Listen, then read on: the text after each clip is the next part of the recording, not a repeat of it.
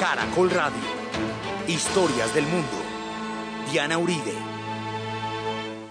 Buenas, les invitamos a los oyentes de Caracol que quieran ponerse en contacto con los programas, llamar al 268-6797, 268-6797 o escribir al email de uribe.hotmail.com o la página web www.casadelahistoria.org o el Twitter arroba C de la historia. Hoy vamos a continuar con el proceso de la abolición de la esclavitud en el mundo y nos vamos a meter con el caso más truculento, más delicado, más grave y más complicado de todos por la cantidad de vericuetos que le van a poner, por la cantidad de complicaciones que va a tener y por la gesta que va a requerirse para poderlo llevar adelante. Hoy vamos a ver la abolición de la esclavitud en el Brasil.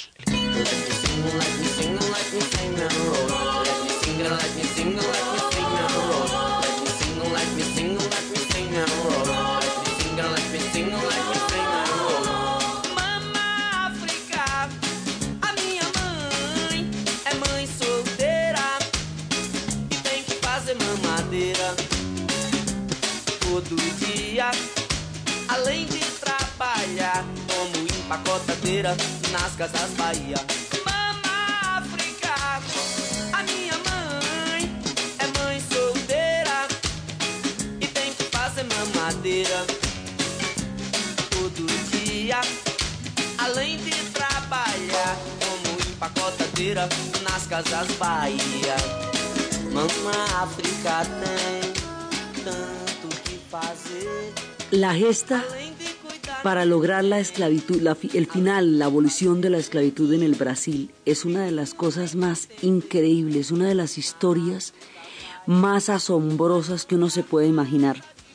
El 30 de junio de 1887, ya acosada por la diabetes y por las turbulencias y todo, Pedro primero tuvo que partir para Europa y deja Pedro II, pues el, el, el, emperador Pedro II tiene que partir para Europa y tiene que dejar encargada, porque él está acosado por las enfermedades y tiene que descansar un ratico, tiene que dejar encargada a su hija, la princesa Isabel, que queda como regente. Esta mujer, Isabel, que queda como regente, a los 41 años, queda en, transformada en la heredera de la corona de, por la muerte de los dos hermanos Pedro y Alfonso, entonces ella era la única que quedaba ahí en ese momento y le tocó la regencia, ella va a asumir el cargo en la primavera del 71, inclusive se siente muy extraña, dice que es muy raro convertirse en una especie de emperador sin barba y sin barriga, porque era una mujer. Y en la primera regencia ella va a firmar la ley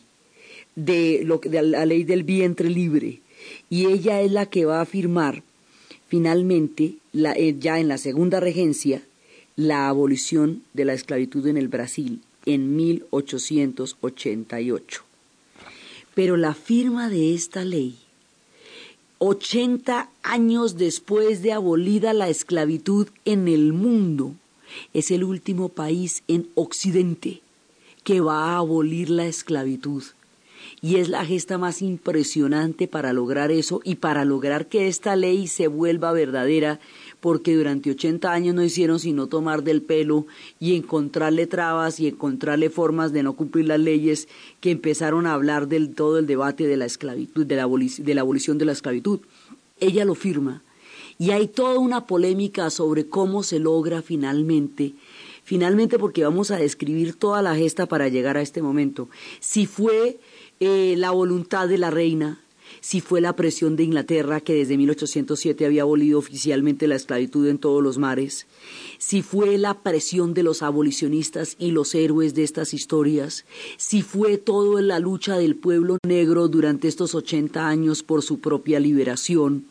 si fueron las presiones políticas, si fueron, digamos, toda la cantidad de factores que se analizan, que los diferentes eh, historiadores y tendencias y sectores del Brasil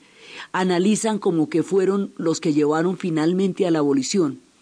y como siempre en la historia, pues es la suma de todos. Efectivamente es esta regencia, es la lucha total del pueblo brasilero y del pueblo africano por su libertad, es la, es la tenacidad de los abolicionistas, son muchos factores. Es el fin también, es la, eh, cuando empieza a industrializarse el Brasil también, empieza porque la, la esclavitud va a empezar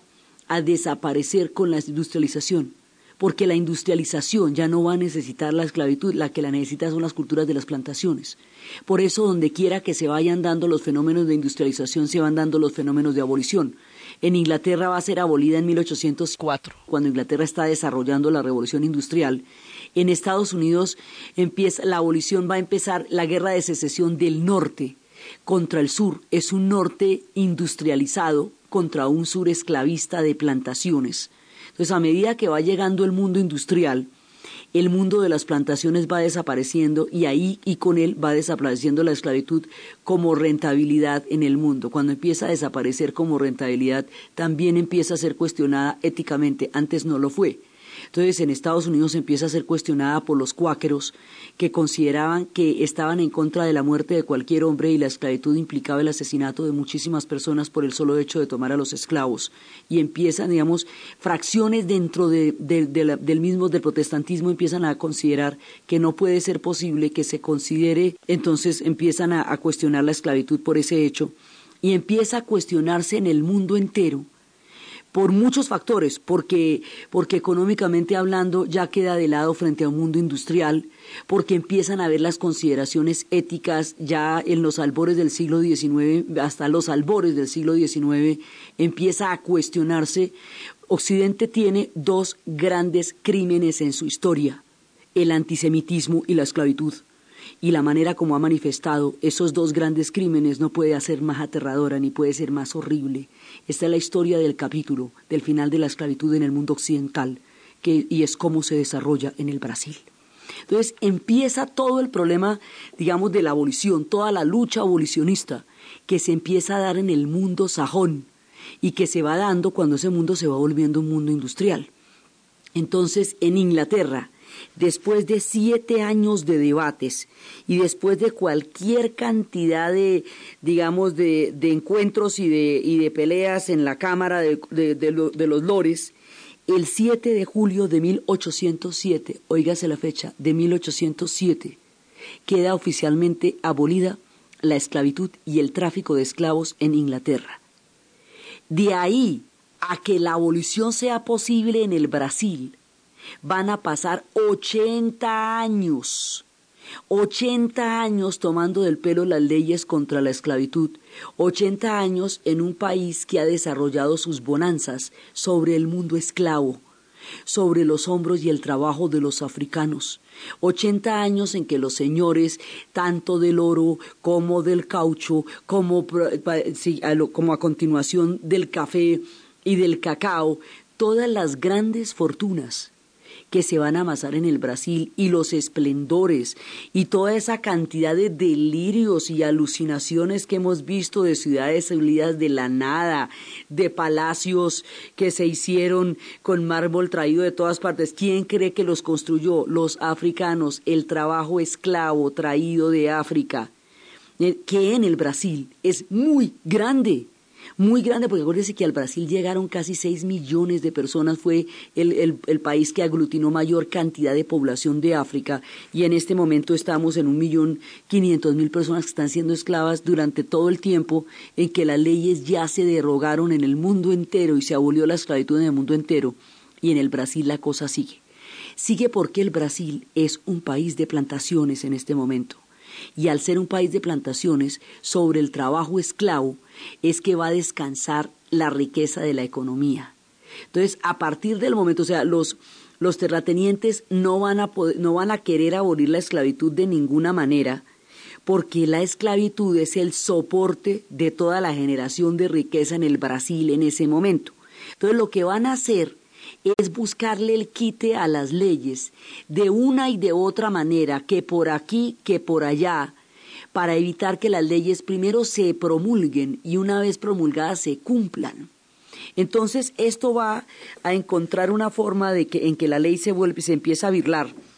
Y a partir del momento en que Inglaterra empieza a abolir la esclavitud, la va a perseguir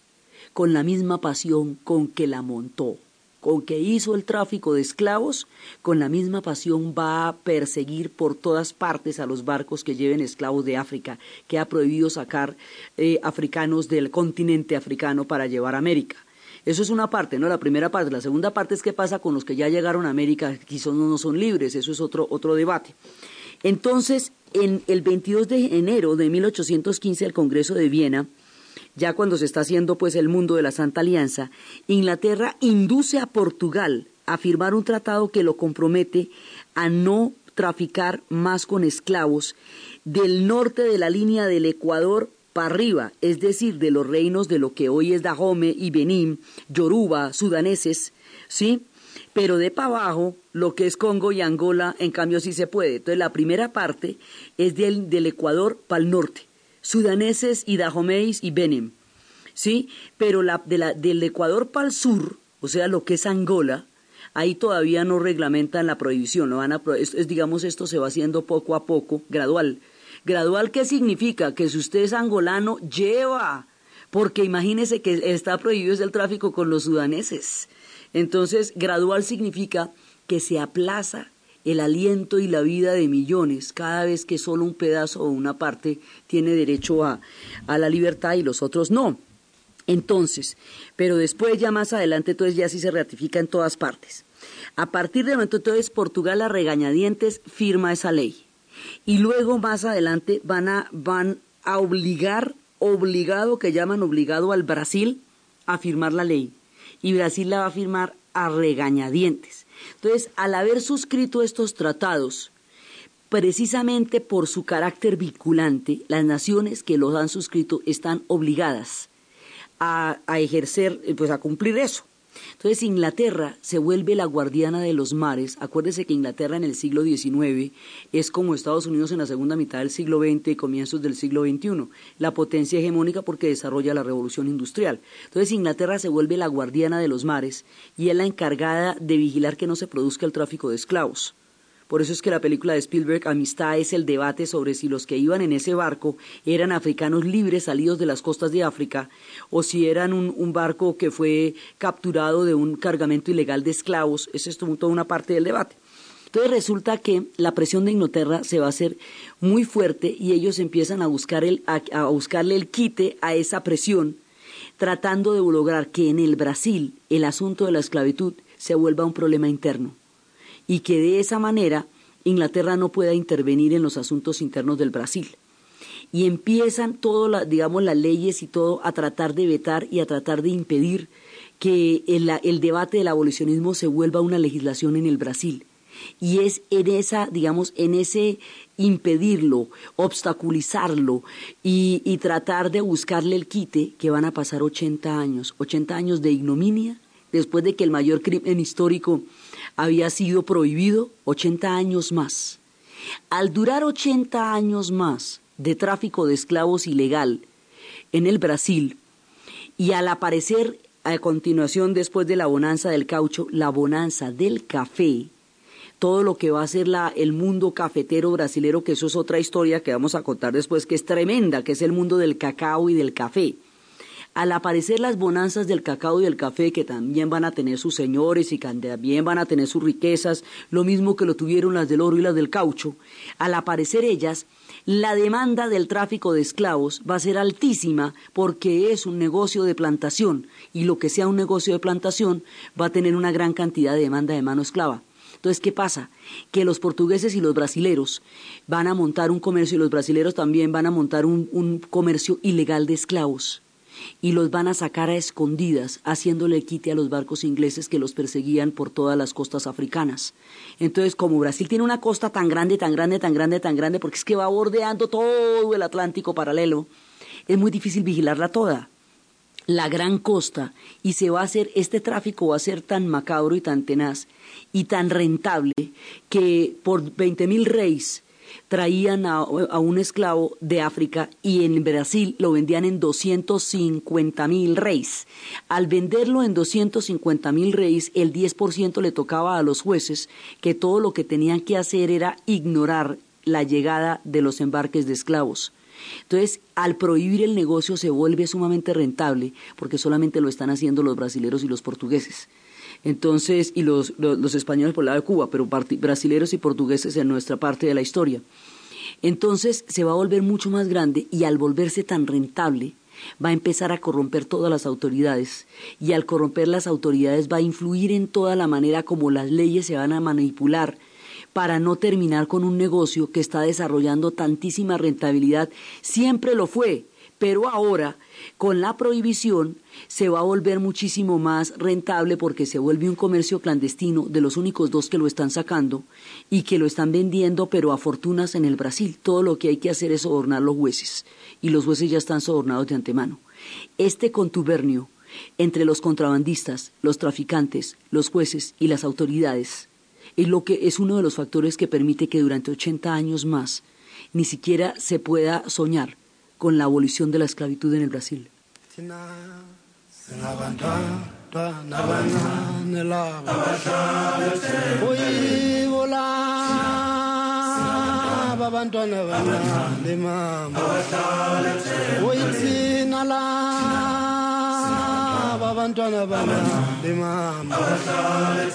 La historia del mundo en Caracol Radio.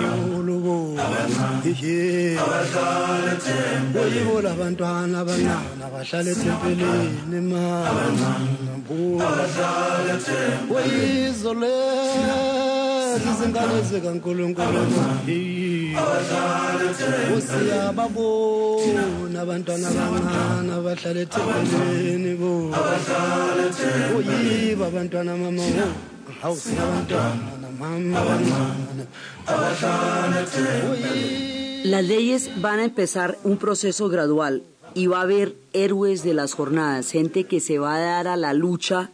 de la manera más impresionante. Entre ellos hay un tipo que se llama José de Patrocinio. Aquí hay unos personajes fantásticos. José de Patrocinio es un hombre hijo de un amo blanco y de una mujer esclava. Entonces, por su padre es un amo blanco, por su madre es un hombre esclavo. Y conoce la contradicción y la dureza que significa esto. Y empieza toda la lucha por la abolición él se va a convertir en uno de los periodistas más importantes, él va a llegar a, fundar la caseta de la tarde, él va a emprender una lucha tan grande que lo van a conseguir conocer en la historia como el tigre de la abolición este tipo va a empezar toda la propaganda, él va a empezar toda la, historia, él nació en el campo y después logró ir a Río de Janeiro y empezar a, trabajar como, como, como sirviente y luego logró pagar su propio estudio y estudió farmacia y, y, empezó, y luego empezó a trabajar en el periodismo y se volvió un gran editorialista y se volvió un abanderado total, absoluto de la, de la abolición. Entonces luego él va a conocer a la princesa Isabel cuando ella va a firmar finalmente la ley áurea. La ley áurea, aquí hay dos leyes, digamos, que son las fundamentales. La ley áurea es la ley de la abolición final, que ese es, digamos, a donde vamos a llegar. Y la ley del vientre libre, que es la ley que se va a firmar mucho tiempo antes, según la cual la gente nacida en el Brasil va a ser libre, pero los anteriores van a ser, van a ser esclavos. Entonces él va a entrar en contacto con, con la princesa, eh, digamos, la, la, búsqueda ardiente de, su, de, de, la causa abolicionista lo va a poner en contacto con mucha gente, lo va a hacer muy conocido, va a ser el hombre que le va a dedicar la vida a eso. Y es una paradoja la historia de José de Patrocinio porque habiendo sido el hombre más ardiente, más defensor, él va a terminar en la desgracia porque en el momento en que se está definiendo la abolición de la esclavitud del Brasil, también se va a definir el cambio de un Brasil imperial a un Brasil republicano.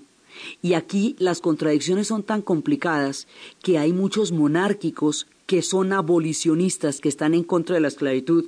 y hay muchos republicanos que son esclavistas porque son señores de la tierra. Entonces, una cosa no garantiza la otra. El hecho de que haya imperio no significa que, que todos los que están en el imperio sean partidarios de la esclavitud, ni el hecho de que sean republicanos significa que la república traiga consigo el abolicionismo. Entonces, este tipo va a ser monárquico, y va a ser partidario de Isabel, porque además es con ella y a través de ella que se van a poder firmar las leyes de la esclavitud, porque nadie más lo puede firmar. Entonces, como él está de parte de ella, cuando llegue la época, porque al, al final, al albor del abolicionismo, termina el imperio en el Brasil. Por eso le dicen a ella que ella consiguió una, liberó una raza, pero perdió un trono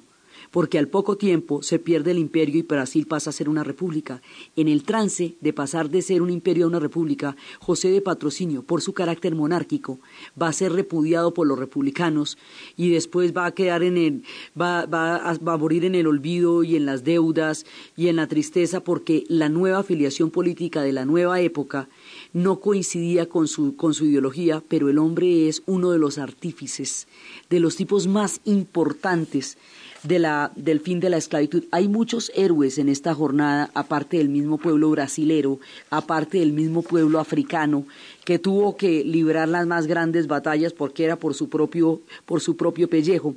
Otro personaje que se llama Silva Jardim. Silva Jardim era un hombre, lo definen, además esto, esto es muy curioso, este tipo es de naturaleza volcánica.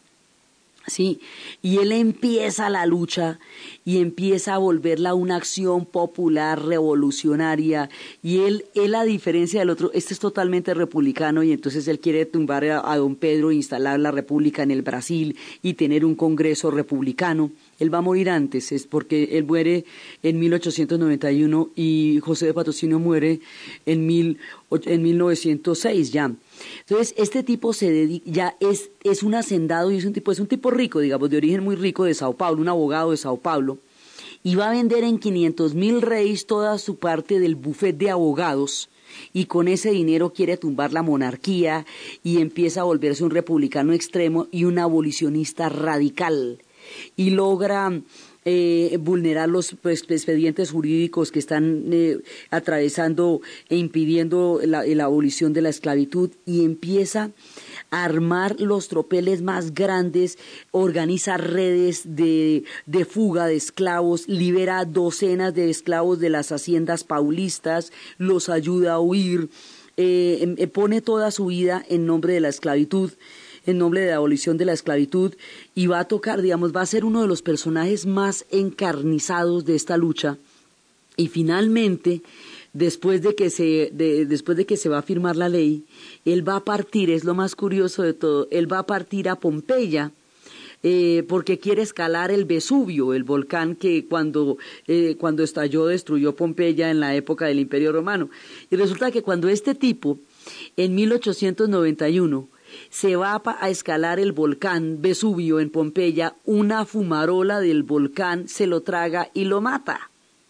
Entonces, lo que diría de él el mismo José de Patrocinio, que era su compañero de lucha, a pesar de que tuvieran tendencias políticas tan diferentes, es que buena sepultura,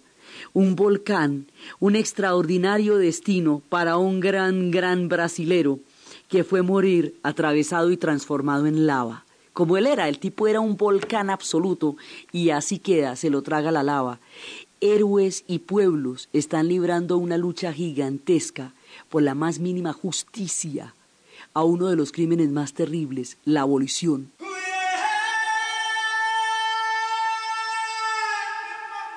La historia del mundo en Caracol Radio.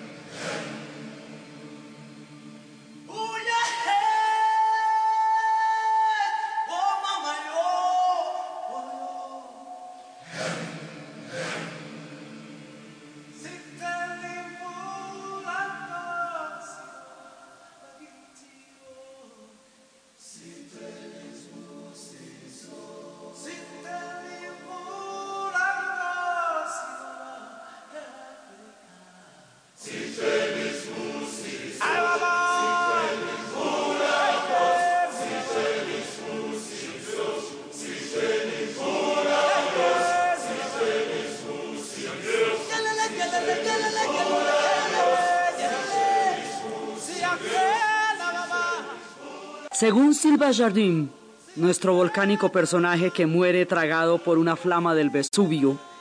las leyes de abolición no tenían que tener tantos vericuetos, ni tanto problema, ni tanto lío. Según él, las leyes de abolición debían resolverse de la siguiente manera. Artículo primero. Queda abolida total y definitivamente la esclavitud en el Brasil. Artículo segundo. Pedimos perdón al mundo por habernos demorado tanto en tomar esta decisión. No más. Eso es todo. ¿Qué más va? Pero de aquí a que las cosas lleguen al punto en que Silva Jardín, José de Patrocinio y todo el pueblo africano quiere, todavía hay problemas. Entonces, como gran cosa,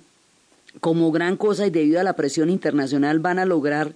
el 28 de septiembre de 1871 una cosa que se llama la ley del vientre libre. La ley del vientre libre que la firma Isabel en la primera regencia es una ley de acuerdo con la cual los hijos nacidos de los vientres de las mujeres africanas en el Brasil van a nacer libres de ahí en adelante. Pero entonces, esa dice la ley. Pero entonces mire lo que empiezan a hacer. Empiezan a, falsificar los certificados de nacimiento de los bebés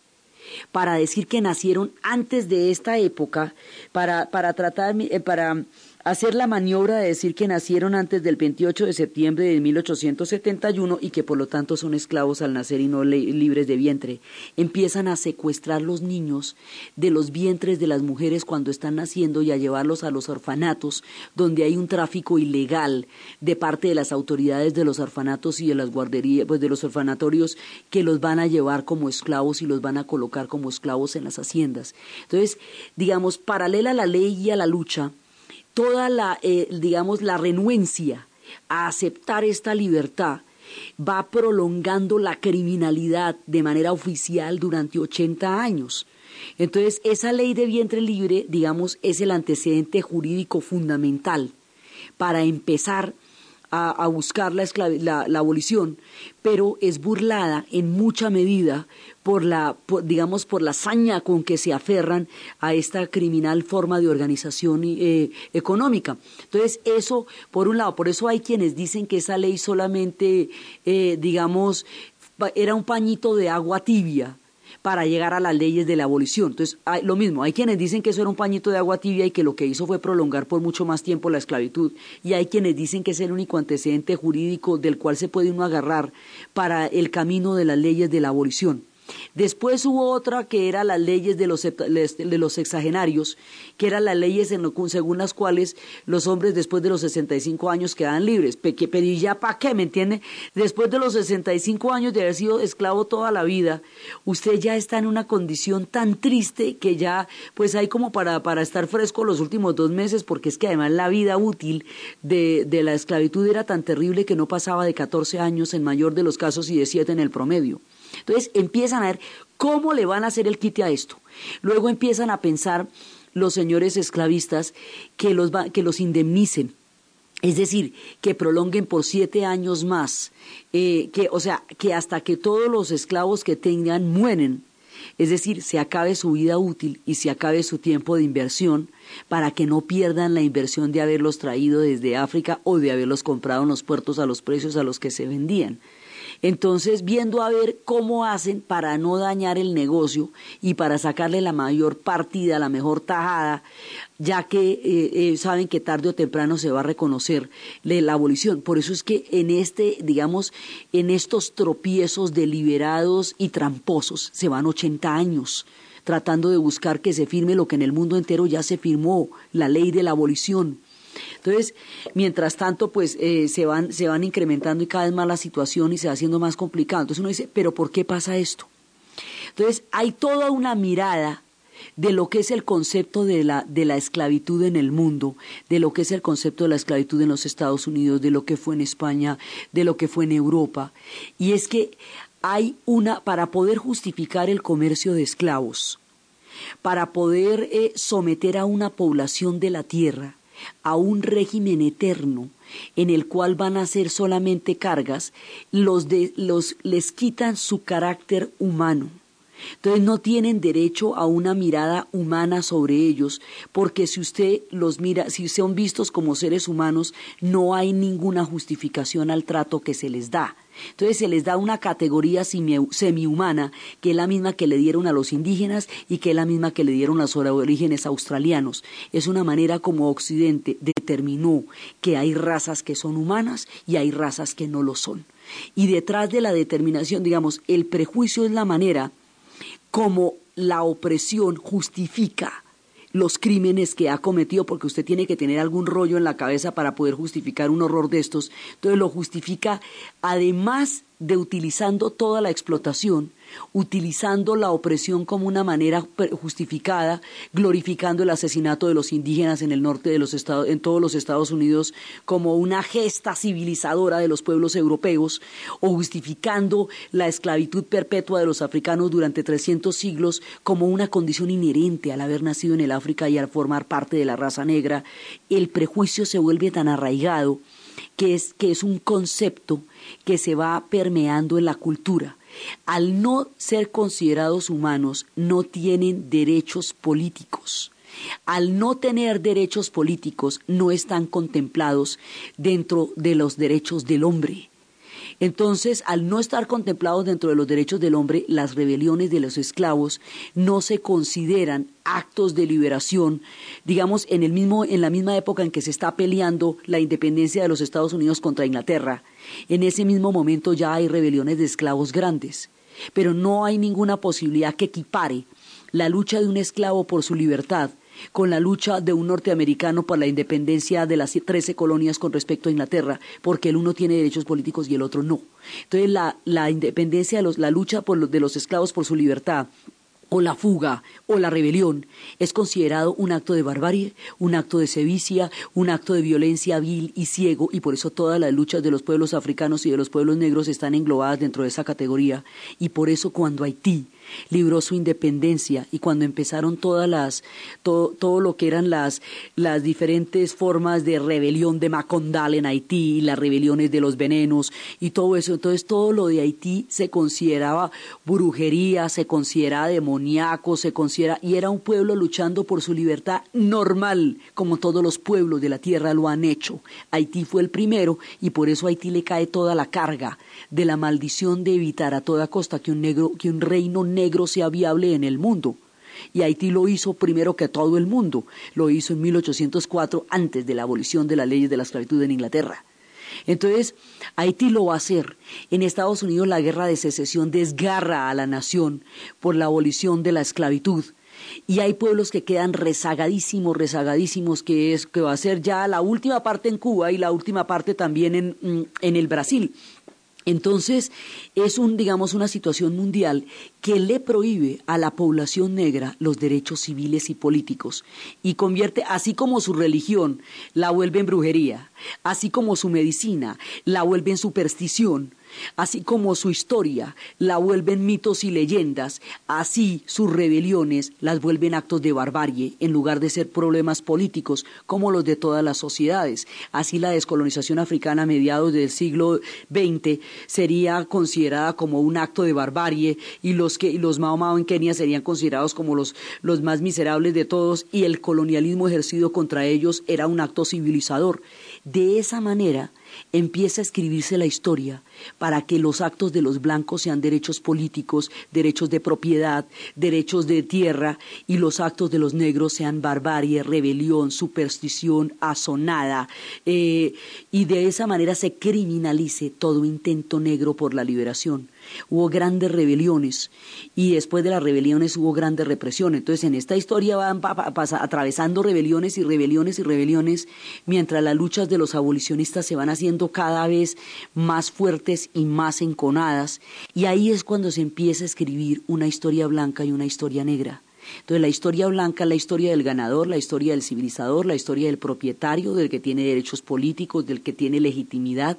y la historia del pueblo negro es la historia de los que están marginados de la civilización porque se considera que la civilización es solamente la civilización blanca. El problema de la, de la abolición y el problema de la esclavitud atraviesa el prejuicio como una justificación histórica de un crimen que Occidente no ha terminado ni siquiera de considerar en su debida proporción, hecho tanto contra los pueblos africanos como contra los pueblos indígenas, porque el otro prejuicio extendido en América es el prejuicio contra, contra los pueblos indígenas, a los que se, se les ve como taimados, como acechantes, como esperando una emboscada para mostrar su verdadero carácter, cuando en realidad fueron pueblos utilizados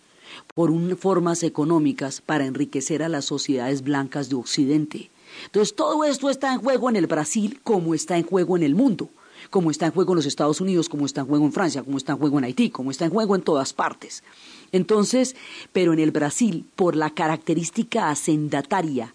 de las bonanzas y por la fortuna inmensa que se van a hacer alrededor de estas de estos diferentes productos y riquezas que han rodeado el Brasil, pues la esclavitud se vuelve una condición cada vez más necesaria para mantener estas riquezas y la abolición una amenaza cada vez mayor. Entonces, en estas condiciones, por eso es que le toman tanto el pelo a las leyes y por eso es que la ley de libre vientre la utilizan es para deformarla y para poder eh, trastocar las fechas de nacimiento y todo. Entonces, finalmente uno dice, bueno, pero entonces si es tan complicado, ¿qué es lo que los decide? ¿Qué es lo que va finalmente a producir que, es, que se tengan que firmar estos decretos, quieran o no? Pues lo que va a producir que se firmen es una medida en la cual los barcos ingleses quedan autorizados por ellos mismos, como pasa con los imperios, para revisar cualquier barco que encuentren en alta mar e intervenirlo si ese barco tiene esclavos. Es decir, el comercio de esclavos del Brasil y de Portugal queda oficialmente intervenido por la Armada Británica con un carácter, digamos, universal. Entonces, barco de esclavos que cojan inmediatamente lo pueden hacer prisionero, inmediatamente lo pueden confiscar, inmediatamente lo pueden intervenir. Inglaterra va a establecer una especie de vigilancia suprema de todos los mares. Entonces, aquí el debate de la autonomía nacional se vuelve una cosa complicadísima porque todos los brasileros dicen que esa es política interna del Brasil, que esos son asuntos internos del Brasil y que nadie tiene por qué decirle a los brasileros si son o no son esclavistas.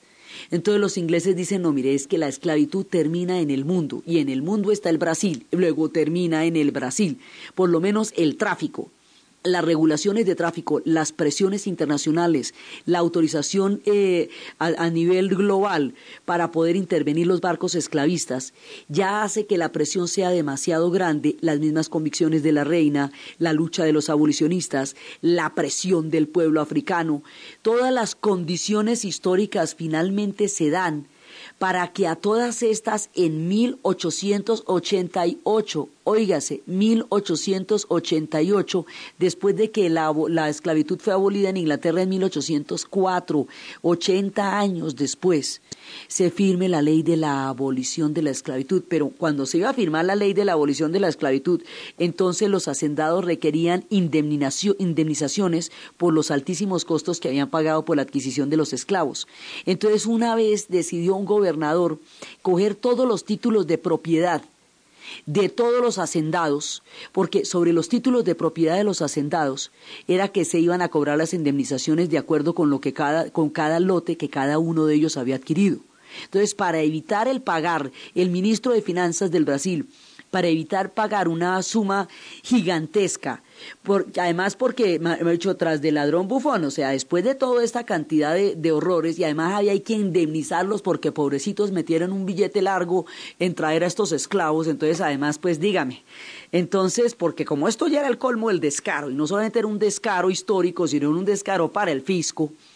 el ministro de Hacienda cogió los archivos de todos los propietarios donde estaban escritos los lotes que habían comprado, que eran los puntos de indemnización, y los quemó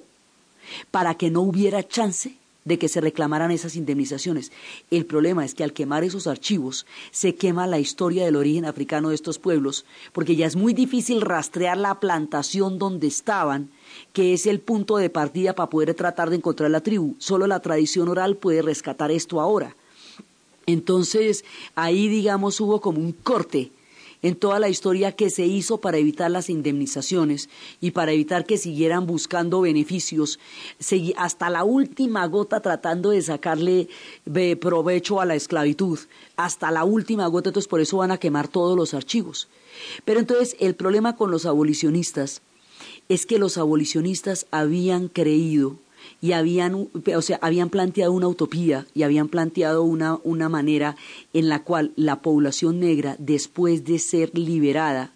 tendría que ser dotada de entrenamiento, de oportunidades y de una y de formas de vida que les permitieran integrarse a las sociedades libres como hombres libres, porque durante los 300 años de esclavitud estuvieron totalmente deprivados de toda educación por leyes específicas para eso. En el caso de Mississippi había leyes donde se prohibía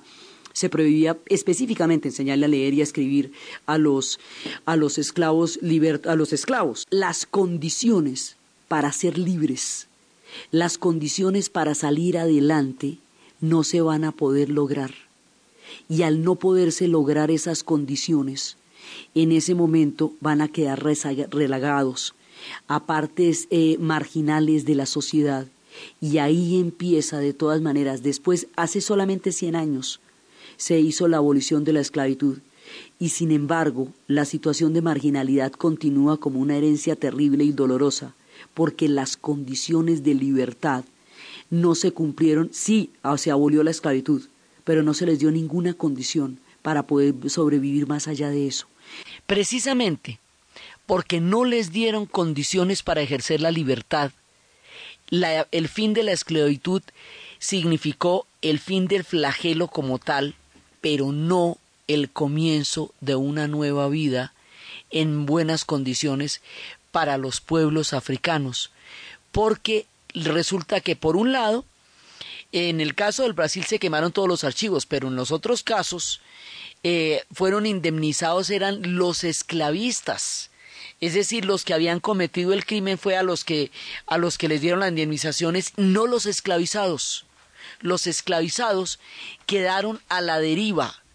quedaron sin ninguna condición después de haber estado 300 años de privados de educación, 300 años de privados de cualquier oficio que les permita ganarse la vida de una manera digna y que les permita estar en igualdad de condiciones con los demás, con, con los demás pobladores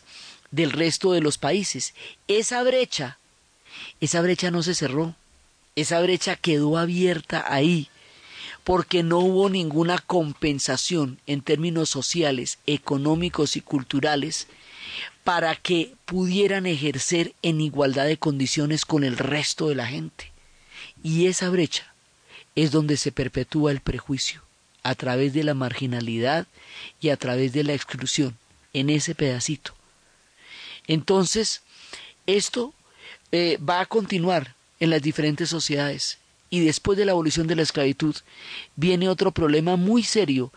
no solamente para, para los, los afrodescendientes que van a tener un camino penosísimo de aquí para adelante, sino para África, porque cuando termina la esclavitud va a haber una cosa que también va a ser muy grave, el colonialismo y el reparto del África. Y esa historia es la que vamos a ver en el siguiente programa. Entonces, desde el heroísmo volcánico de Silva Jardín, desde el ardor abolicionista de José de Patrocinio, desde la lucha y la deuda histórica que el mundo entero le tiene a los pueblos africanos por este tipo de historias tan terribles, y desde el final que después de tanto tiempo logra la abolición de la esclavitud en el último país de Occidente que es el Brasil. En la narración, Diana Uribe. En la producción Jesse Rodríguez y para ustedes, feliz fin de semana.